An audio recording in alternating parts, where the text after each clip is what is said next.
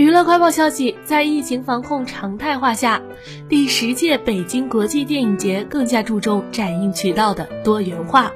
除了同其他国际电影节一样选择院线展映以外，更增加了和网络平台合作的线上展映，以及与传统媒体合作的电视展映。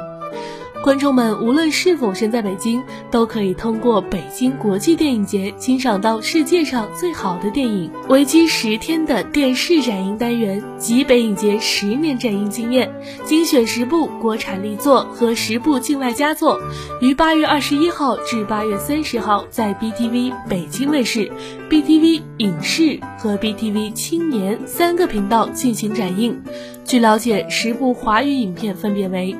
中国合伙人智取威虎山、狼图腾、一代宗师、师傅、湄公河行动、红海行动、过昭关、流浪地球、我和我的祖国。十部境外影片分别为超高效理论、玛格丽塔、冰妈妈、小小港湾、造起来吧姑娘们、我的小卷毛、金克森姆、西蒙与喜多、多余的恩典、失忆摩托。